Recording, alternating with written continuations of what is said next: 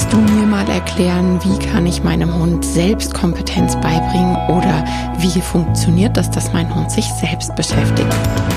Also hier wirklich die Erziehungsmuster hinterfragen, den Umgang hinterfragen, inwieweit darf mein Hund überhaupt selbstständig sein?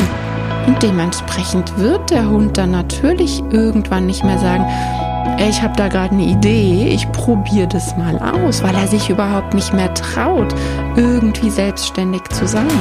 Dass du das veränderst, verschafft deinem Hund Zeit durch gerne erstmal gestellte Situationen, durch Situationen, wo er Abstand hat. Hallo und herzlich willkommen zu einer neuen Folge von Dog and Talk auf eine Gassi-Runde mit Dr. Janie Mai, dein Podcast für bedürfnisorientiertes Zusammenleben mit Hund. Schön, dass du wieder eingeschaltet hast. Ich freue mich. Diese Woche spreche ich über Selbstkompetenz und Selbstbeschäftigung. Ich habe eigentlich jede Woche im Fragensticker die Frage, Kannst du mir mal erklären, wie kann ich meinem Hund Selbstkompetenz beibringen oder wie funktioniert das, dass mein Hund sich selbst beschäftigt? Und ich habe mir gedacht, das ist so ein großes Thema und ich empfinde es auch als extrem wichtiges Thema. Dementsprechend, ja, sitze ich jetzt hier und nehme diesen Podcast auf. Dieses Geschichtchen mit Selbstkompetenz und Selbstbeschäftigung ist tatsächlich etwas, was immer weniger wird. Und da darf man sich wirklich die Frage stellen, wie kommt das denn eigentlich? A, wie kommt das, dass man einem Lebewesen, was natürlicherweise mit Sicherheit Verhalten zeigt, wenn man neben wenn man eben als Mensch da nicht reinkrätschen würde. Und ich glaube, da ist so ein ganz, ganz großer Stolperstein, auf den werde ich dann gleich noch eingehen. Ähm, ja, ich sag mal vorweg, ich bin der Meinung, es ist selbst gemacht, in dem Fall menschengemacht und man könnte das durchaus ändern und sollte das auch ändern. Und darum geht es mir, dass wir in dieser Podcast-Folge einfach ja am Ende wieder in so ein Nachdenken kommen und das eigene Handeln hinterfragen und dementsprechend dann vielleicht auch, wenn man über irgendwelche Aussagen im Internet stolpert, die anders zuordnen kann. Also, ich habe schon gesagt, eigentlich ja völlig natürlich angelegt, dass ein Hund sich selbst beschäftigt, dass er selbstkompetentes Verhalten irgendwann zeigen kann. Gerade in einer oder ab einer gewissen Zeit, ja, in der Entwicklung ist es so, das merken wir Menschen ja auch, wenn man einen Welpen bei sich aufnimmt, dann kommt irgendwann die Zeit, wo man merkt, der wächst heran, der traut sich weiter weg, der testet aus, der erkundet da draußen die Umwelt ganz anders. Dieses Selbst, ich möchte selbst bewirken und selbst wirksam sein, das steckt in allen. Da ist völlig wurscht, ob es der Hund ist oder ob es wir Menschen sind, ja. Dieses in Abhängigkeit leben, das ist auch was, wo ich ja immer wieder drauf, ja, man könnte schon fast sagen, rumreite, dass ich sage, es ist eine Zwangs-WG, ja. Wir haben die Hunde in unser Leben geholt. Wir haben Leine, Geschirr, Haustürschlüssel. Wir bestimmen, wann gibt es wie viel Futter, mit wem trifft der Hund sich, wie lange und so weiter und so fort. Der Hund lebt in einer kompletten Abhängigkeit. Und dementsprechend ist es doch dann, finde ich, ganz wichtig, dass wir darauf gucken, wo können wir Selbstkompetenz schulen, wo können wir Selbstwirksamkeit und eben auch damit verbunden Selbstbeschäftigung stattfinden lassen, weil es ist ein hochgradig wichtiger Ausgleich, dieses Selbstwirksamsein. Hier nochmal für alle, die sich da nicht so ganz reindenken können. Ich habe eine ganze Folge gemacht zur Selbstwirksamkeit wo ich auch tatsächlich nochmal so den Vergleich zur Pandemie gezogen habe. Wir haben durch die Pandemie alle gelernt, was es auch eben und gerade für die Psyche bedeutet, wenn die Selbstwirksamkeit gekappt ist und sogar nur in der Zukunft fiktiv. Falls ich machen wollen würde, könnte ich nicht. Obwohl ich gerade jetzt eigentlich nicht will, aber wenn ich wollte, könnte ich nicht. Und alleine das macht hormonell etwas und hat psychische Auswirkungen. Und das darf man sich wirklich immer bewusster machen, auch wenn es darum geht, wie gehe ich mit meinem Hund um, was bringe ich dem bei und eben gerade, ich habe einen neuen Hund bei mir in die Familie geholt oder zu mir in die Familie geholt und ja, was gebe ich dem für Chancen, was darf der für Verhalten zeigen, wie darf der sich bei uns bewegen? Und so weiter und so fort. Es hat definitiv was mit Erziehung und Umgang zu tun. Inwieweit darf mein Hund überhaupt selbstständig sein? Darf der selbst denken? Oder bin ich von Anfang an darauf bedacht, meinem Hund einen so eng gesteckten Handlungsrahmen zu geben, dass er bloß keinen Fehler macht, dass er bloß akkurat in, ja, ich sag jetzt mal, in diese Normvorstellung, wie ein Hund zu sein hat in unserer Gesellschaft, probiere ich den da von Anfang an akkurat reinzupressen. Und dementsprechend wird der Hund dann natürlich irgendwann nicht mehr sagen, ich habe da gerade eine Idee, ich probiere das mal aus, weil er sich überhaupt nicht mehr traut, irgendwie selbstständig zu sein, ja. Also hier wirklich die Erziehungsmuster hinterfragen, den Umgang hinterfragen, inwieweit darf mein Hund überhaupt selbstständig sein? Und dann kann ich es auf der anderen Seite nicht auf einmal verlangen. Ja, ich kann nicht sagen, null Prozent Selbstdenken und Handeln im, in unserem Alltag und dann ist es mir aber gerade zu viel, dich zu beschäftigen und es nervt und da hätte ich dann aber schon gerne, dass du selbstständig machst. Das passt nicht zusammen. Das muss man sich wirklich bewusst machen.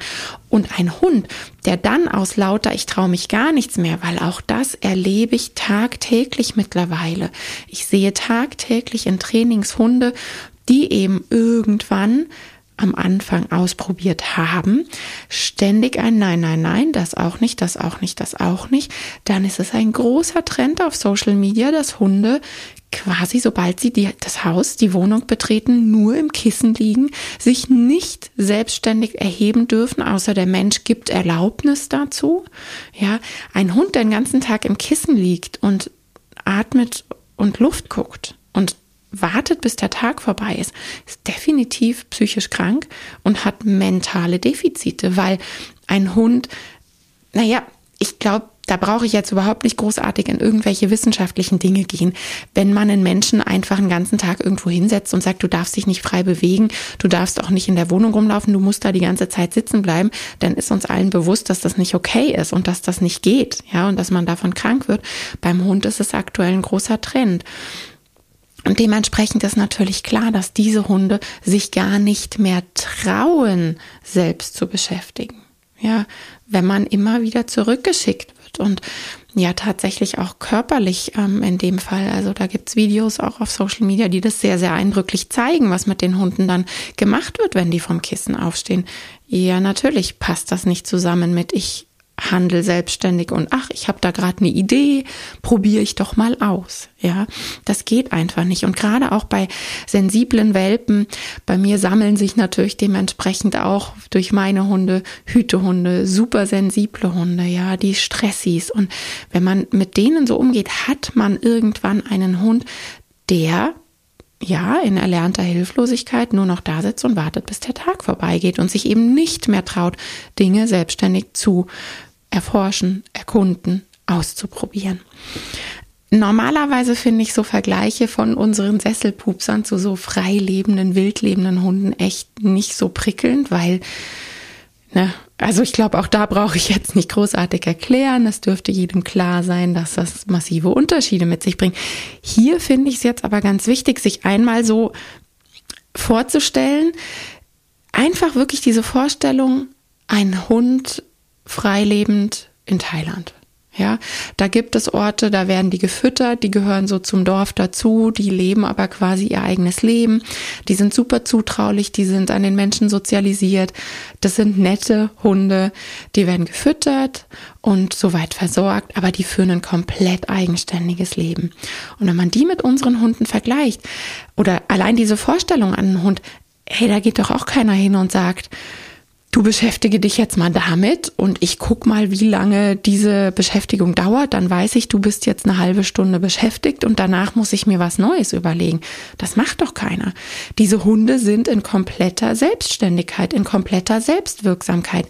Natürlich ist es immer so, dass die Umwelt und alles drumherum dazu führt, dass es gewisse Handl einen gewissen Handlungsrahmen gibt. Du weißt, was ich meine, aber dieser Handlungsrahmen ist viel weiter, ganz weit im Gegensatz zu dem Handlungsrahmen, den unsere Sesselpupser haben, die eben in dieser Abhängigkeit leben, mit geschlossener Haustür, mit speziellen Gassi-Strecken, mit diesen ganzen menschlichen Regeln, die natürlich durchaus auch wichtig sind, ist mir schon bewusst, dass ein laissez-faire Hundeleben bei uns in der Gesellschaft absolut nicht möglich wäre und auch hochgradig gefährlich für alle Beteiligten, ja. Aber so ein Zwischending zwischen 0 und 100 sollte es wohl irgendwie geben. Und ich glaube, allein durch diese Vorstellung, dass es natürlicherweise da ist, Normalverhalten, Normalverhalten muss man nicht beibringen, umgekehrt Normalverhalten wird halt immer gekappt nicht gestattet. Das darf nicht weiterlaufen und dementsprechend wird es irgendwann auch nicht mehr gezeigt. Und das ist der große springende, springende Punkt, den man sich mal klar machen sollte. Das heißt, wenn man spazieren geht, eben in der natürlichen Hundewelt ist, sollte man ganz viel darauf bedacht sein, dass der Hund in der natürlichen Hundewelt Hund sein kann, dass er Möglichkeiten hat, ohne gesagt zu bekommen, geh da schnuppern, geh da buddeln, jetzt mach dies, ja feini, hast du toll gemacht oder eben gar nichts machen darf, ja, dieses nur hinter Menschen laufen. Oftmals die Hunde, die den ganzen Tag am Kissen lagen, dürfen dann draußen nur auf die Wiese, wenn der Mensch es erlaubt, müssen die ganze Zeit neben oder hinter dem Menschen laufen. Wow, da hat ja wirklich ein Nachziehhund oder eine Puppe irgendwie ein, ein aufregenderes Leben, ja, als so ein Hund. Und das macht krank über lang oder kurz. Also ja, das ist wirklich so komplette Selbstwirksamkeit gekappt und dementsprechend, wenn man sich nicht austesten kann, wenn man nicht probieren kann, was macht mir Spaß, wenn man keine selbsterfüllenden Erlebnisse hat, dann wird ja auch dieses ganze Hormon- und Lernsystem nicht genährt. Dementsprechend kann es sich nicht ausbilden, ja. Also du kannst jetzt mal so den Hund da auf den thailändischen Straßen in irgendeinem kleinen Dorf im Hinterkopf behalten, was der so den ganzen Tag macht, wenn man den so beobachtet, wie der so seinen Tag verbringt, womit er sich beschäftigt. Und dann zurückgehen zu unseren Hunden, die ja, in so einem krassen Machtverhältnis leben, wirklich alles erstmal erlaubt bekommen müssen, wo ganz arg diese Abhängigkeit Tag für Tag da ist und mitschwingt und dementsprechend eben diese Selbstkompetenz, Selbstwirksamkeit auf einem ganz unteren Level ist.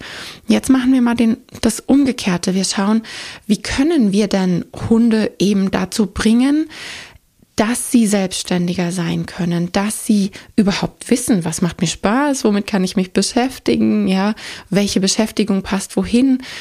Das haben wir natürlich so in der Hand und können da in gewisse Bahnen lenken durch einen Handlungsrahmen. Aber wichtig ist, dass es im Handlungsrahmen auch Handlungsspielraum gibt, ja, und nicht du machst jetzt das so. Das macht keinen Spaß, ja. Also das kann man bei einem Kind mal probieren, hinsetzen mit einem Spiel und sagen, du machst jetzt das so, so lange, wie ich es dir sage. Und dann kriegt man meistens ziemlich gutes Feedback, ob das eine gute oder eine schlechte Idee ist. Bei Hunden wird es immer wieder probiert. Also, ich habe jetzt aufgezeigt, was alles dazu führt, dass eben Selbstbeschäftigung und Selbstkompetenz ganz wenig wird, ja, weil ich es nie darf, weil es nie Möglichkeiten gibt und vielleicht auch, weil es an ein oder sonst geknüpft ist. Wenn ich Angst vor, ja, Hemmen, und noch stärkeren Sachen. Ich, ich sage jetzt einfach mal, wenn ich Angst davor habe, was dann kommt, dann unterlasse ich meine Handlungen irgendwann. Ja, dann bin ich durch die Angst gehemmt, durch die Angst so gefangen, dass ich am besten gar nichts mehr mache und am besten halt nur noch das, wo ich genau weiß, safe. Ja, das ist sicher, da passiert mir nichts. Und also das sind alles die Ursachen dafür, dass es nicht stattfindet und dass es mein Hund dementsprechend auch nicht lernt und nicht kann.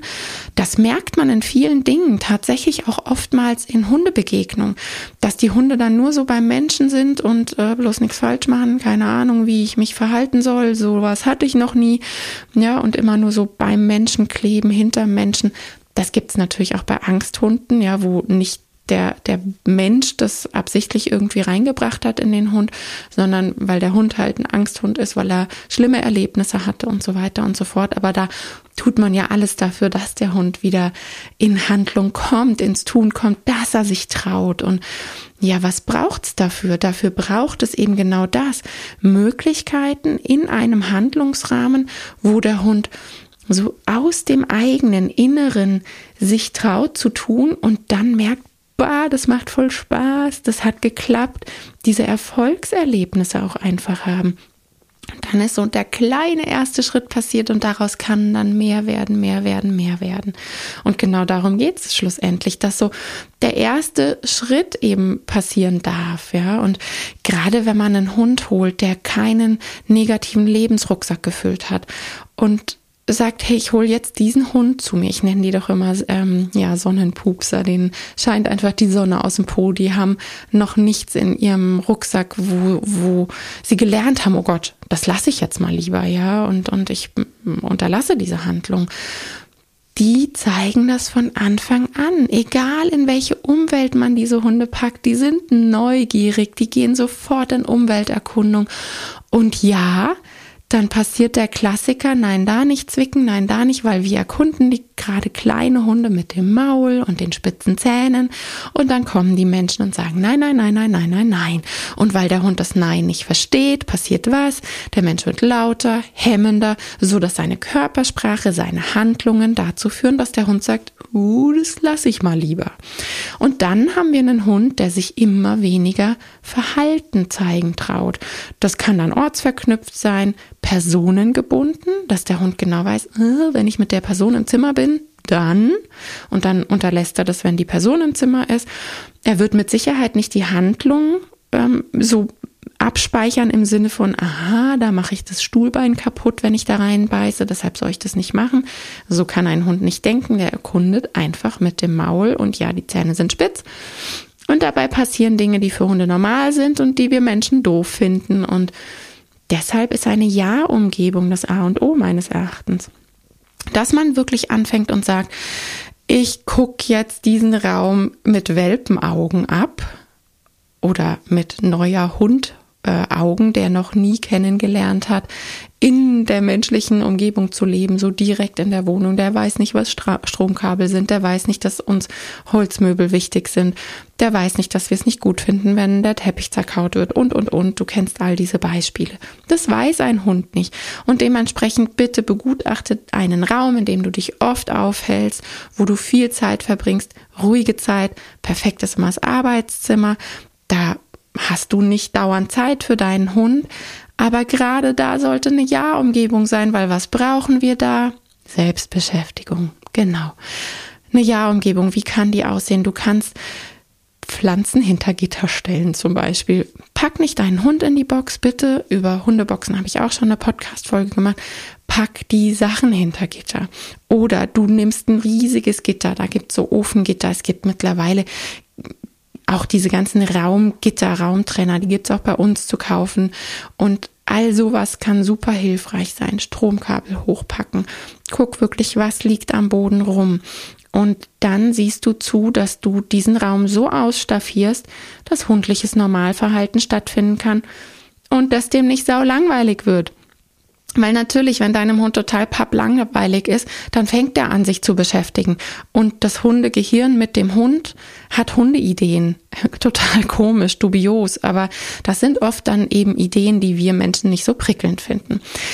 Deshalb hilf deinem Hund und leg da Beschäftigungen hin, die du gut findest. Und Sachen, die er in der Wohnung nicht zeigen kann, wo du aber weißt, dein Hund zeigt das irgendwie dauernd. Das scheint so ein Bedürfnis von ihm zu sein, so ein individuelles. Klassiker Buddeln zum Beispiel dann sieh zu, dass er das irgendwo draußen zeigen kann. Das muss nicht dein eigener Garten sein. Meine Hunde dürfen in unserem Garten auch nicht buddeln. Das finde ich auch nicht toll, ja. Aber ich gehe gezielt dahin, wo sie es dürfen. Ja, irgendwo am Waldrand oder in der Feldfurche, wo man das dann wieder zumacht. Das ist ganz wichtig, dass sich da niemand verletzt. Aber ja, dein Hund kann an gewissen Orten buddeln. Erlaub es ihm da. Geh ihm da nicht auf die Nerven. Zieh ihn nicht weiter. Ruf ihn nicht. Latsch nicht weg und ruf ihn und mach ihm da Druck, sondern lass deinem Hund Zeit, dass er dort sein Hobby zeigen darf. Wenn er es in der Wohnung nicht kann, im Garten nicht darf, er soll es irgendwo ausleben dürfen, oder? Und wenn du das vorher machst, dein Hund ist beschäftigt gewesen, hat seine Bedürfnisse erfüllt, dann gehst du in dein Arbeitszimmer. Wir waren jetzt beim Beispiel Arbeitszimmer. Du hast es als Ja-Umgebung eingerichtet. Du legst da Dinge hin, mit denen man sich indoor als Hund super beschäftigen kann und die für dich gut sind. Im Arbeitszimmer, wenn du irgendwie was arbeiten musst, wo du dich konzentrieren möchtest, wo ich mal von ausgehe, ist so ein Quietschespielzeug in so einer richtig widerlichen Frequenz jetzt nicht das richtige Spielzeug. Also achte bitte darauf, dass das wirklich Sachen sind, die da sinnhaft sind. Nicht, dass du dann doch wieder ständig aufstehen musst und deinen Hund an irgendetwas hindern sollst. Der soll sich da beschäftigen können. Und dann ist es Selbstwirksamkeit dann ist der da selbst wirksam und selbst beschäftigt. Und wenn man das schlau angeht und die Zeiten abpasst, die Hunde sind irgendwann wirklich wie so ein Uhrwerk, dass man genau weiß, jetzt so ein Ruhepäuschen, so ein Schläfchen, dann kommt eine aktive Phase, wo ich weiß, da wird's richtig aktiv. Ja, dann gehe ich mit dem Hund raus, wo er richtig aktiv sein kann. Dann gehe ich keine Ahnung, spielen, an den Buddelplatz, wo auch immer. Und dann gehe ich wieder in die Jahrumgebung, wo er Verhalten zeigen kann, was er mit sich selber macht. Und dann hat er wieder die Chance, Selbstbeschäftigung zu lernen. Es ist wirklich keine Zauberei, deshalb bin ich da auch immer so ein bisschen verhalten und weiß nicht genau, wie ich darauf eingehen soll, weil es menschengemacht ist das Problem. Mein Hund kann keine Selbstbeschäftigung, liegt daran, dass der Hund die ganze Zeit nein, nein, nein, nein, nein oder einatmen, ausatmen, einatmen, ausatmen. Der wurde dauerbeschäftigt oder hat halt toujours ein, du darfst das nicht, das nicht, das nicht, das nicht. Und natürlich kann man dann nicht mehr Selbstbeschäftigung zeigen, weil man es nie lernen durfte. Mit der Selbstkompetenz ist es, ist es tatsächlich ganz, ganz ähnlich. Ähm, ja, da fange ich jetzt mal beim Selbstbewusstsein an man muss sich ja auch erstmal trauen. Das habe ich ja vorhin so ein bisschen erklärt mit dem Angsthund, so der erste kleine Schritt und Erfolgserlebnis und yay, das hat Spaß gemacht, ich will mehr davon und dann kommt so eins zum anderen. Und sich seiner selbst bewusst sein, das bedeutet doch aber auch so in dieser Begrifflichkeit Selbstbewusstsein, dass man persönliche Grenzen irgendwo austesten musste, dass man Erfahrungen sammeln musste, dass man ja einfach irgendwie was hat, worauf man zurückgreifen kann. Und wenn ich nie Erfahrungen sammeln durfte, wenn ich einfach nie Verhalten zeigen durfte, dann ist auch klar, dass das Selbstbewusstsein super mickrig klein ist, ja. Wenn man die ganze Zeit nur hört, du machst alles falsch und ja, wir wissen auch, dass Hunde dieses nörgelige, nervige aufnehmen und sie sich dementsprechend fühlen, genau wie du dich auch fühlst, wenn du genau weißt, die Person findet dich nervig und irgendwie kriegst du nur gesagt, du machst alles falsch. Das fühlt sich für den Hund ganz genauso an. Und dementsprechend hat man dann auch gerade in Anwesenheit dieser Person in dieser Örtlichkeit ein entsprechendes Selbstbewusstsein, also ein nicht vorhandenes, ja. Also auch hier wieder so dieser ganz eigene Antrieb, der kommt ja, der nährt sich ja selbst. Das hat Spaß gemacht, ich mache mehr, ich hab, hatte Erfolg und hier würde ich hingehen und sagen, Momente, Situationen schaffen, wo klar ist, der Hund wird erfolgreich rausgehen. Also ganz umgekehrt zu dem, zu dem Training, was so bewusst auf Fehler aus ist, wo man den Hund in Situationen bringt, die er definitiv nicht schafft, wo man auf den Fehler wartet und zu sagen, das nicht, wie auch immer. Umgekehrt, Situationen schaffen, immer wieder Momente schaffen, wo man weiß, der geht da mit Erfolg raus, der hat Spaß. Und dann haben wir diesen eigenen Antrieb, und daraus wird Selbstkompetenz. Das heißt, wenn ich zum Beispiel in einer Hundebegegnung einen Abstand wähle, wo mein Hund weggucken kann, einen Abstand wähle, wo mein Hund sagen kann, Tirili, ich gehe hier erstmal schnuppern und laufen Bogen und dann gucke ich mir das mal von der Seite an, dann merkt der Hund, dass er sich wohler fühlt und sieht auch gleichzeitig, was sein Verhalten beim Gegenüber verursacht das ist ein System, was sich quasi selbst nähert, wo wir Menschen gar nicht wirklich ja, nötig sind. Wir sind dafür nötig, solche Situationen zu schaffen, weil sie eben, ich fahre jetzt mal auf die Hundewiese, definitiv nicht stattfinden können. Wir sind dafür zuständig, dass wir nicht vorauslatschen und den Hund da hinter uns herziehen. Ich sage dazu immer Kilometer schrubben, dass der Hund gar keine Zeit hat und Möglichkeit hat, in einer Situation anzukommen und überhaupt auf eine Idee zu kommen, ey, was könnte ich denn machen? Zum Beispiel kenne ich auch viele Hunde, die in so Stresssituationen, wenn sie sagen, oh, da kommt ein Hund, der gefällt mir nicht so, ich buddel hier mal, ja. Und natürlich sieht man dann auf Videos sehr schön, dass die beim Buddeln doch sehr wohl immer die ganze Zeit gucken, was der andere Hund macht. Aber durch dieses, ich bin hier am Buddeln, ich gucke dich gar nicht an, ähm, sende ich ja dem anderen Hund auch Signale, die natürlich dementsprechend aufgenommen werden. Und das Buddeln lenkt mich ab, das macht Spaß, das ist ein natürliches Verhalten, was wir unserem Hund nicht irgendwie extra beibringen müssen. Das kann auch Schnüffeln sein, was auch immer. Aber das ist dann irgendwann selbstkompetentes Verhalten, dass der Hund halt gelernt hat, hey, das letzte Mal, als ich mich nicht so wohl gefühlt habe, als ein Hund so auf mich zukam, bin ich schnüffeln gegangen, bin ich einen Bogen gelaufen, habe ich mich hinter meinen Menschen gestellt. Hey, das kennt doch jeder. Jeder, der einen neuen Hund bei sich aufnimmt, kennt die Situation. Da kommt ein Hund, meiner stellt sich hinter mich. Aber er hat damit keinen Erfolg, verdammt. Das ist das Problem. Er hat damit keinen Erfolg, weil der andere Hund reingebrettert, reinbrettern lassen wird oder weil man gehört hat, dein Hund darf keinen Schutz bei dir suchen, geh da weg, der muss da durch, dann geht man also weg und bietet dem Hund keinen Schutz.